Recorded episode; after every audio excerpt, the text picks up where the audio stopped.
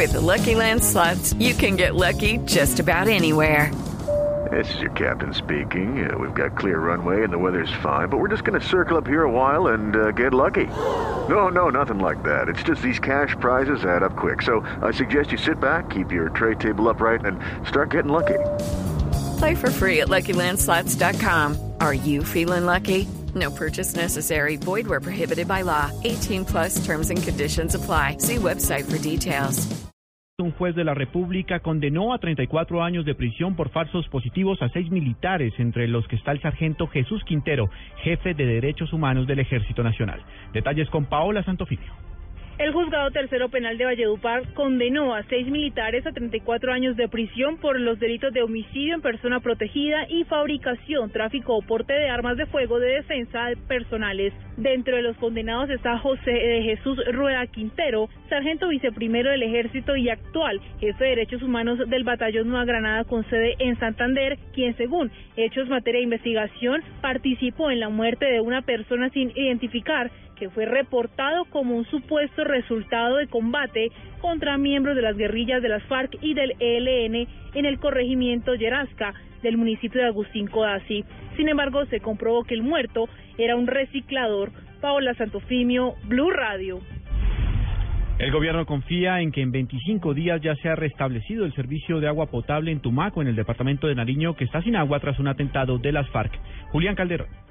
El ministro de Vivienda Luis Felipe Henao indicó que a pesar de que la meta inicial era en mes y medio de restablecer el servicio de agua potable en Tumaco Nariño, el gobierno trabaja para reducir ese tiempo significativamente. En 25 días tenemos restablecido el servicio de acueducto en Tumaco, ya está funcionando el plan de contingencia, ya se han repartido más de 2.750.000 litros de agua potable, se puso en funcionamiento el pozo de la Universidad Nacional con capacidad de 400.000 litros de agua y se van a poner en funcionamiento 10 pozos más. INAO indicó que con 42 carrotanques se ha reforzado el suministro de agua a las cinco comunas en las cuales se encuentra sectorizado el municipio nariñense mientras se restablece el servicio. Julián Calderón, Blue Radio.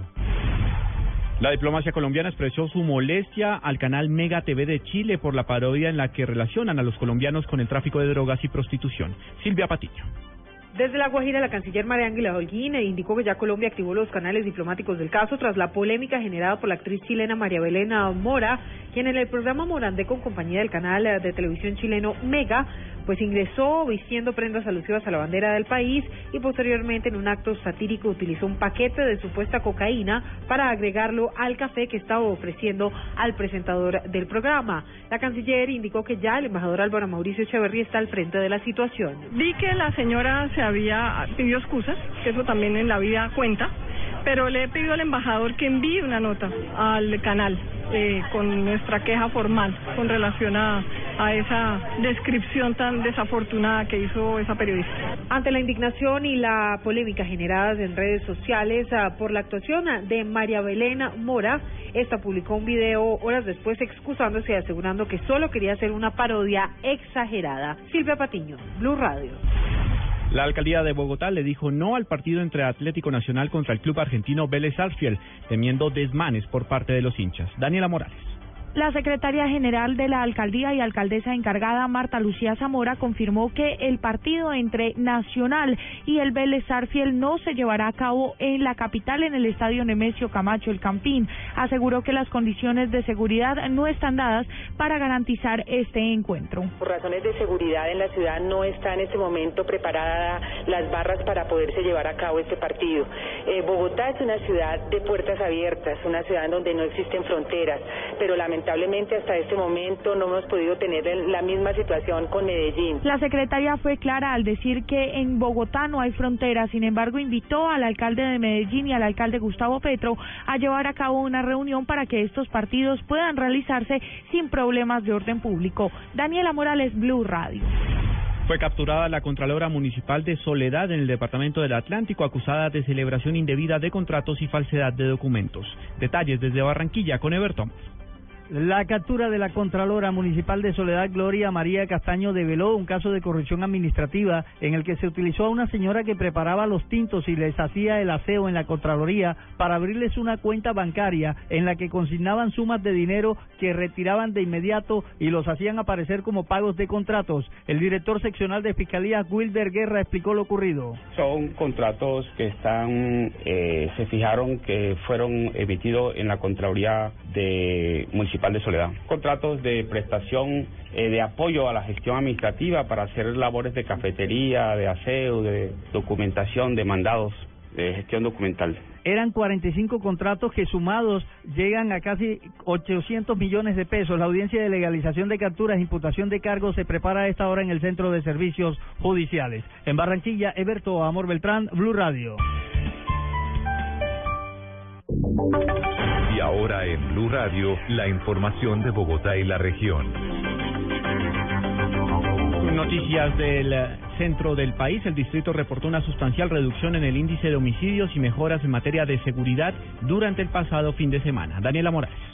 La secretaria de Gobierno Gloria Flores aseguró que en este fin de semana, puente festivo que preocupaba a las autoridades por ser quincena y uno de los más importantes, se registraron seis homicidios menos que el año pasado. Además de esto, aseguró que entre el 22 y 23 de junio no hubo homicidios en la capital. En el 2014, 21 y en este año 15, o sea, una diferencia de menos 6 y una variación de menos 29%. Significa que estamos trabajando de manera mancomunada, articulada entre todas las entidades del distrito, la Policía Metropolitana, el Ejército, la Fiscalía, para garantizar mejores niveles de seguridad en la ciudad. La secretaria asegura que, sin embargo, se siguen monitoreando zonas de alto impacto como la localidad de Ciudad Bolívar, Bosa y Kennedy. Daniela Morales, Blue Radio. Conozcamos ahora el reporte de movilidad en Bogotá con Juan Esteban Silva. Juan Camilo, buenas tardes. En la carrera 100 con calle 22 sentido norte-sur se presenta la colisión de un alimentador en Transmilenio y un vehículo particular. El hecho solo deja daños materiales y se registra además el choque de un vehículo particular y una camioneta en la calle 97 con carrera 11A sentido oriente-occidente. Hay flujo vehicular lento en la avenida Suba desde la calle 134 hasta la calle 95, en la avenida Las Américas desde la carrera 78 hasta la carrera 27 y la calle 26 desde la carrera 106 hasta la carrera 68 sentido occidente Occidente Oriente. Juan Esteban Silva, Blue Radio.